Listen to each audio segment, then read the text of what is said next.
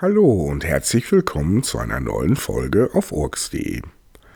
Heute spreche ich mit euch über Clusterkopfschmerzen und wie Cannabis hilft, mir diese Schmerzen zu regulieren. Was sind denn überhaupt eigentlich Clusterkopfschmerzen? Nun, es gibt über 260 verschiedene Kopfschmerzarten. Und Clusterkopfschmerzen sind die von Neurologen nach Aussage bestätigten schlimmsten Schmerzen, die man erleiden kann. Gut, da kann der eine oder andere überhaupt nichts mit anfangen. Kopfschmerzen, nimm Aspirin, dann geht es dir schon wieder besser. Ja, leider ist es eben nicht so. Wer zum Beispiel Migräne hat, bei einem Migräneanfall, bitte ziehen die Leute sich zurück, legen sich am besten ins Bett und machen alles duster und sind sehr geräuschempfindlich. So ähnlich ist es beim Cluster auch, wobei der Cluster ist eher ein Bewegungskopfschmerz und bedeutet, du willst eigentlich von dem Schmerz davonlaufen und willst dich bewegen und musst irgendwas machen, eine innere Unruhe. Das hast du eigentlich bei der Migräne so nicht. Kann ich halt nicht nachvollziehen. Ich habe keine Migräne, zum Glück nicht. Äh, ja, gut, dafür habe ich halt die Clusterkopfschmerzen. Wie sieht denn überhaupt so ein Clusterkopfschmerzanfall aus und warum ist der so schlimm? Wissenschaftler wissen bisher, dass der Hypothalamus, sprich das Kleinhirn, wohl mitverantwortlich dafür ist, diese Anfälle zu regulieren oder halt, äh, dass sie zum Ausbruch kommen. Und gegenüber dem normalen Menschen haben Clusterkopfschmerzen wohl ein äh, Defizit in der Genetik im Hypothalamus, was halt zu diesen Anfällen führt. Keiner weiß genau warum, weshalb. Das ist wohl in dem Moment angeboren und kann zum Ausbruch führen, muss es aber nicht. Man weiß eigentlich gar nichts. Das ist ein Riesenproblem. 0,01 Prozent der Weltbevölkerung leiden wohl darunter und das ist sehr, sehr wenig. In Deutschland, glaube ich, äh, sollen es 240.000 Menschen sein, was ich absolut sehr viel empfinde, weil jeder Mensch, der Schmerzen erleiden muss, sollte das nicht. Gut, wir sind beim Thema Clusterkopfschmerzen. Was passiert denn dann eigentlich? Clusterkopfschmerzen sind immer auf einer Seite des Kopfes. Das heißt, rechts oder links betrifft von der Schläfe bis übers Auge, die Nase, Zahnwurzel immer eine Seite des Kopfes. Wenn ich merke, dass ein Clusteranfall kommt, also es gibt kein Frühwarnsystem, das passiert relativ schnell, innerhalb von drei Minuten baut sich da die Schmerzspitze auf, dann ist es im ersten Moment, als würde mir einer den Schädel spalten, als würde mir jemand eine Axt in die Mitte des Kopfes rammen. Und im zweiten Moment spürst du halt als würde jemand einen Eispickel von hinten ins Auge. Ja, drehen, rammen, wie auch immer, oder eine Schraube in den Kopf drehen. Es ist ein sehr unangenehmes Gefühl und das Auge, der Druck von innen wird sehr stark. Das Auge fängt an zu tränen. Du kannst nichts mehr sehen auf dem Auge in dem Moment. Der Schmerz breitet sich von der Schläfe halt aus zum Auge hinunter. Die Nase fängt an zu laufen bis zu den Zahnwurzeln. Und das komplette Nervenkostüm wird in dem Moment total überreizt. Das geht dann halt bis zu 90 Minuten eine Clusterkopfschmerzattacke. Im Laufe der Jahre hat sich das natürlich auch verändert. Wenn ich zurückblicke, meine erste Clusterkopfschmerzattacke hatte ich mit 20 Jahren. Ich weiß es noch ganz genau. Ich lag im Bett, ich habe geschlafen, es war ein ganz normaler Tag und plötzlich um 1 Uhr nachts bin ich aufgesprungen, weil ich dachte, mir hat jemand was in den Kopf gerammt. Es ist, irgendwas stimmt nicht. Ich bin ins Bad, in den Spiegel geschaut. Ich habe gedacht, ich blute. Irgendwie platzt mein Kopf. Ich wusste überhaupt nicht, was los ist. Nach fünf Minuten war alles wieder vorbei. Als wenn nie was gewesen wäre. Hm, schon sehr eigenartig. Dann war auch lange Zeit Ruhe. Man muss wissen, dass man Clusterkopfschmerzen in zweierlei Maß einteilt. Einmal in Episoden. Das bedeutet, die Clusterkopfschmerzen kommen überwiegend im Frühjahr und im Herbst. Und das nennt man dann einzelne Episoden, die man durchleben muss. Aber dann weiß man halt auch, okay, jetzt startet eine Episode und dann ist das halt auch wieder vorbei. Anfänglich, wie gesagt, wo ich 20 war, da waren es dann zu Beginn fünf Minuten. Nach zehn Jahren hat sich das hochgespielt. Da waren dann über drei, vier Wochen die Anfälle von der Dauer 30, 40 Minuten. Und es wurde halt immer mehr, immer mehr. Und immer so im Frühjahr und zum Herbst konnte ich davon ausgehen, vier bis sechs Wochen bin ich raus. Das große Problem, was, was natürlich auch ähm, bei dieser Geschichte ist, Mm, Medikationen, die man einnimmt, können eigentlich ihre Wirkung erst nach vier bis sechs Wochen entfalten. Man kann dann erst sagen, okay, diese Medikation wirkt und funktioniert. Jetzt ist eine Cluster-Episode nicht unbedingt vier, sechs Wochen lang, sondern gerade zu Beginn relativ kurz. Und da wird vieles ausprobiert, weil man ja eigentlich gar nicht weiß, was hilft. Bei mir hat es insgesamt zwölf Jahre lang gedauert, bis ein Arzt überhaupt den Clusterkopfschmerz diagnostiziert hat. Bedeutet für mich, zwölf Jahre lang bin ich von Arzt zu Arzt gelaufen. Am Anfang hieß es, okay, Sie brauchen eine Brille. Das kommt vom Computer, Sie sitzen zu viel vom Rechner, die Augen. Sie brauchen eine Brille. Kopfschmerzen hörten aber nicht auf, Clusterkopfschmerzen kamen weiter. Es wurde natürlich auch immer Cortison verabreicht. Wer vermutet eine Entzündung irgendwo im Körper, im Kopf wahrscheinlich, die dafür ausschlaggebend ist, dass diese Clusterkopfschmerzen halt da sind oder überhaupt diese Schmerzen vorhanden sind. Mit den Jahren dann verschiedene weitere Medikamente, Sauerstofftherapie. Das hat auch teilweise dann ganz gut geholfen, wobei ich sagen muss, dass sich bei einigen Medikamenten da schon eine Abhängigkeit eingestellt hat. Als diese abgesetzt werden mussten, das war für mich ein riesen Albtraum. Ich meine, die haben gar nicht funktioniert. Und Entzugserscheinungen, die man von diesen pharmazeutischen Medikamenten hat, ich will sie jetzt nicht alle verteufeln, aber ähm, in dieser 20 Jahre lang hatte ich dann Clusterkopfschmerzen in Episoden und nach 20 Jahren war es dann vier bis sechs Wochen. Wie gesagt, da konnte man dann irgendwo mit leben. Man wusste, man musste durch diese Phase gehen, aber danach ist, ist alles wieder gut. Und der Cluster selbst bringt dich halt nicht um sondern nur der Mensch, wenn er seine Nerven verliert. Das ist halt auch ein Problem bei Clusterkopfschmerzen, denn 55 Prozent aller Patienten begehen Suizid. Das muss man einfach hier klar aussprechen. Ich kann es absolut nachvollziehen, dass viele Menschen, die unter diesen Schmerzen leiden, absolut nicht mehr die Kraft haben, den nächsten Cluster auszuhalten, weil, wie gesagt, die Schmerzen ist gleich einer Folter und das kann man gar nicht beschreiben. Das will auch keiner erleben, das soll auch keiner erleben. Und wenn du sechs bis acht Attacken am Tag hast, und bis zu zwölf Stunden völlig ausgenockt bist, fehlt dir irgendwo der Lebensmut. Ich empfinde es zumindest so, bei jeder Clusterattacke stirbt ein Teil. Es raubt einen einfach die Lebenskraft. Und die kann man auch irgendwie nicht wiederbringen. Was habe ich denn noch weiter gelernt in den Jahren mit dem Cluster und vor allen Dingen in Bezug mit Cannabis? Vor 20 Jahren, wie gesagt, erste Clusterattacke. Nach 20 Jahren passierte das, wovor ich absolute Panik hatte und das Schlimmste war, was mir im Leben passieren konnte, habe ich zumindest gedacht, war, dass ich halt chronische Clusterkopfschmerzen bekommen habe. Chronische Clusterkopfschmerzen bedeutet für mich, ich muss fast täglich damit kämpfen, durch den Tag zu kommen, nicht die Nerven zu verlieren, mich immer wieder aufzubauen. Und da bin ich einfach dankbar, dass ich Familie habe, dass ich Freunde habe, die mich da so stark unterstützen und das jetzt auch über Jahre. Weil die letzten fünf Jahre waren eine wahnsinnig verrückte Achterbahnfahrt mit so vielen Höhen und Tiefen, dass ich da jetzt sitze und hier diesen Podcast mache, weil das Buch, was ich angefangen habe zu schreiben, gar kein Ende findet. Und ich habe gesagt, jetzt muss ich einfach mal anfangen mit dem Ganzen, was ich erlebt habe und mit dem Input auch, was ich habe, rauszugehen und euch das mit auf den Weg zu geben. Ich denke einfach, dass der eine oder andere sicherlich hilfreiche Informationen aus diesem Podcast ziehen kann. Wir waren bei dem Punkt stehen geblieben, chronische Clusterkopfschmerzen nach 20 Jahren bedeutete für mich erstmal ein riesiger Einbruch, damit klarzukommen, dass es einfach jetzt nicht aufhörte. Diese Schmerzen immer wieder, immer wieder. Und der zweite Schlag war eigentlich, dass meine Ärzte mir dann mithalten, nun, Herr Klostermann, Sie sind weitgehend therapieresistent. Wir können da jetzt eigentlich nichts mehr für Sie tun. Sie müssen da jetzt irgendwie klarkommen mit. Herzlichen Glückwunsch. Mein Job, den ich bis dahin ausgeübt hatte, zehn Jahre lang, konnte ich nicht mehr ausüben. Ich hatte überhaupt keine Medikation, keine Perspektive. Wie sollte es nach vorne gehen? Wie sollte es weitergehen?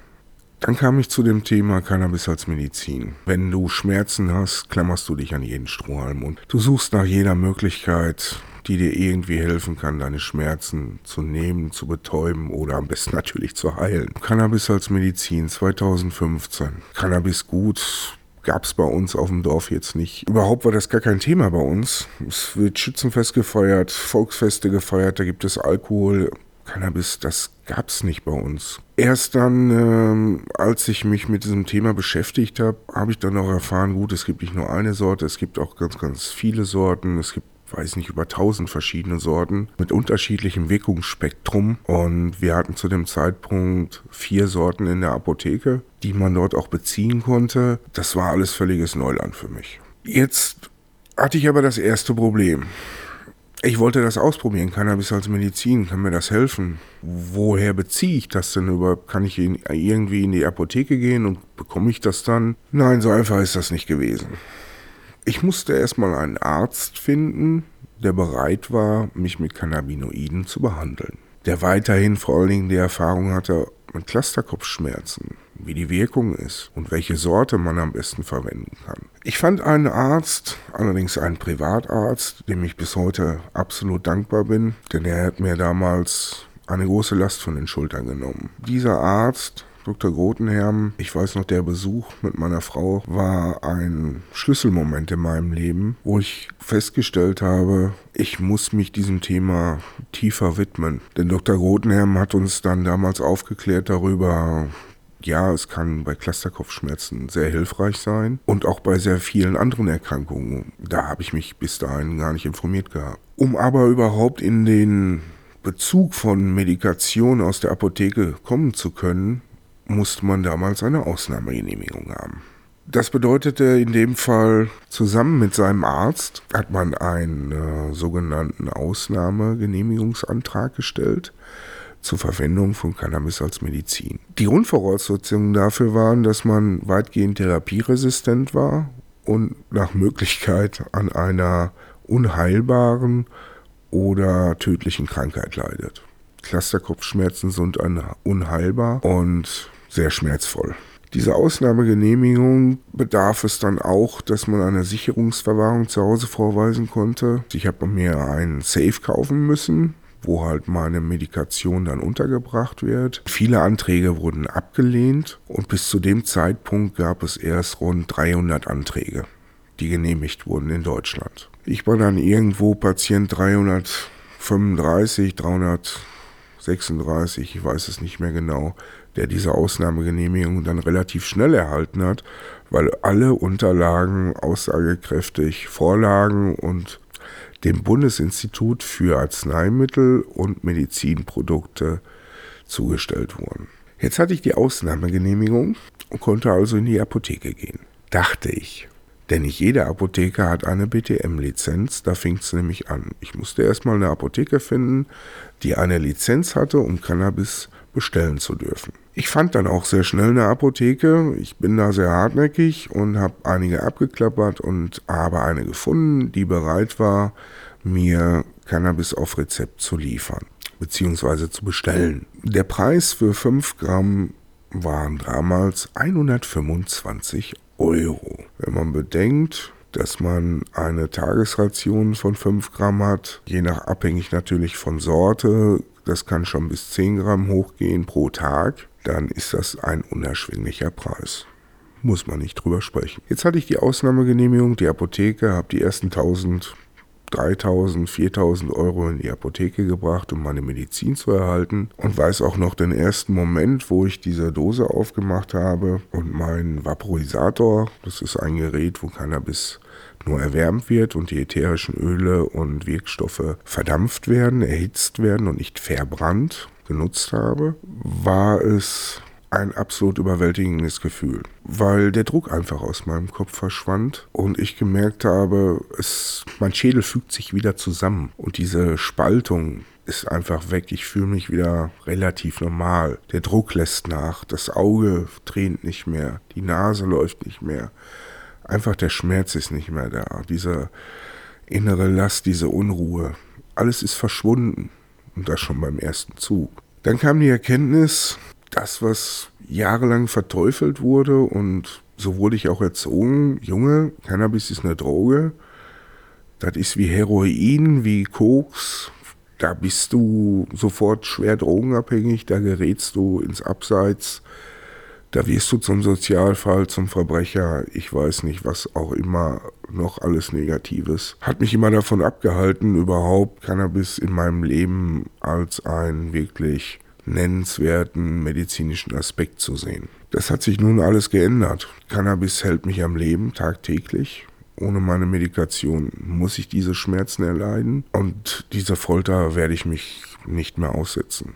Nach fünf Jahren Klageweg hoch und runter und erneute Klage will man einfach, dass die Patienten wohl versterben nicht mehr die Kraft haben, nicht mehr das Geld haben, die Finanzen, den Klageweg fortzuschreiten. Keine Ahnung, was in den Köpfen der Vorstände von den Gesundheits- und Krankenkassen vorgeht, wenn sie am Weihnachtstisch sitzen, mit ihrer Familie zusammen und viele tausende Patienten draußen Kostenübernahme für ihre Medikation nicht erhalten und schwere Schmerzen erleiden müssen. Mir wird der Appetit vergehen. Ich hätte keine Lust mehr auf Weihnachten. Nun gut, man muss schon ein besonderer Mensch sein, um in so einer Position zu arbeiten und das auch rechtfertigen zu können. Hier gilt für mich Humanität vor Wirtschaftlichkeit und nicht andersrum, wie es derzeit gehandhabt wird. Clusterkopfschmerzen, kommen wir zurück zum Thema, sind wie gesagt ein treibendes Instrument, was ich mittlerweile als Gabe sehe, weil ich hätte mich niemals so intensiv mit dem Thema Cannabis beschäftigt. Und die Wirkungsweise ist in meinem Fall, dass wenn ich meine Cannabis-Medikation in ausreichendem Maß nehme, kontinuierlich, kann ich meine Schmerzen auf so ein erträgliches Maß herunterregeln, dass ich vollerwerbstätig sein kann, für meine Familie da sein kann, Sport machen kann. Das, was der normale Mensch draußen, also ihr, auch jeden Tag tut. Ich sehe da für mich keine Einschränkung in der Gesellschaft hingegen, auch wenn jeder Vierte mittlerweile wahrscheinlich Cannabis bereits probiert hat oder selber nutzt, immerhin noch nach außen hin das Stigmata aufrechterhält und man diese Leute und Menschen sehr schnell in eine Schublade steckt. Das werden wir sicherlich nochmal in einer anderen Folge behandeln. Zur Wirkungsweise bei Cannabis. Wie nehme ich überhaupt mein Cannabis? Ich nehme mein Cannabis als Tee in Lebensmitteln und da ist halt wichtig, sie korrekt zu verarbeiten, dass die Wirkstoffe aktiviert sind, der Körper sie aufnehmen kann. Dazu werden wir auch nochmal eine ganze Sendung machen oder vielleicht auch mehrere, wo wir darüber sprechen, wie man Cannabis in der Küche zu verwenden hat, weil es auch ein Gewürz ist, tolle Aromen und Terpene hat, mit dem man arbeiten kann und natürlich einen wahnsinnig tollen Effekt. Ich sage immer, es ist der medizinische Effekt, weil den kann man nicht abstellen, den kann man nicht ausschalten. Auch wenn der eine oder andere sagt, er nimmt es aus Freizeitkonsumgründen, dann bleibt der medizinische Effekt trotzdem vorhanden. Und so behandeln sich die Menschen dort draußen letztendlich alle doch nur selbst. Meine Medikation, wie gesagt, ich benutze Tee, morgens, mittags, abends dreimal. Ich habe einen Vaporisator, wo es halt erhitzt und verdampft wird aber nicht verbrannt. Gelegentlich äh, unter Umständen werden auch Joints gedreht, wo Cannabis dann pur geraucht wird. Falls die Akkuleistung des Vaporisators unterwegs mal wieder versagen sollte. Mit der Medikation auf einer Schmerzskala bin ich bei einer 2 bis 3 und habe überwiegend kalten Clusterkopfschmerz. Ich nenne es so, weil es sich anfühlt, als wenn der Schmerz eingekapselt wäre in einer Kapsel in meinem Kopf und kann nicht zum Ausbruch kommen, spüre aber dennoch, dass er präsent ist. Er ist mein täglicher Begleiter. Und wie gesagt, liege so bei einer 2 bis 3 und wenn ich halt keine Medikation habe und der Cannabinoidspiegel in meinem Körper innerhalb von 48 Stunden so weit abgefallen ist, dann hat der Cluster seine volle Stärke wieder erreicht und kann bis zu einer Schmerzstufe von 8 bis 9 voll durchschlagen, bis 90 Minuten und mich zu Boden reißen. Jetzt bin ich in einem Punkt, wie gesagt, nach fünf Jahren, aktuell keine Kostenübernahme. Ich bin selbst auf mich gestellt. Mach es wie der liebe Gott und lass mir das Gras aus der Tasche wachsen. Denn mir bleibt nichts anderes übrig. Entweder lasse ich mich foltern, werde kriminell oder sterbe. Oder schaue, dass es irgendwie vom Himmel fällt.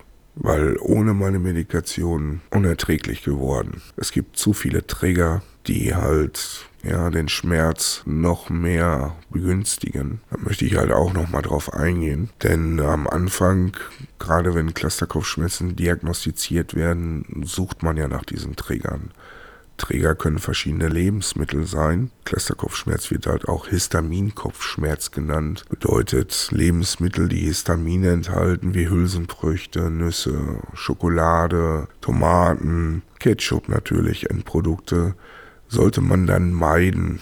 Nikotin, Alkohol, ein gesundes Leben führen. Wie bei anderen, vielen anderen Erkrankungen wahrscheinlich auch oder generell sollte man sich wahrscheinlich besser ernähren. Das habe ich natürlich alles ausprobiert und über Monate, Jahre getestet, welche Träger denn bei mir ausschlaggebend sind.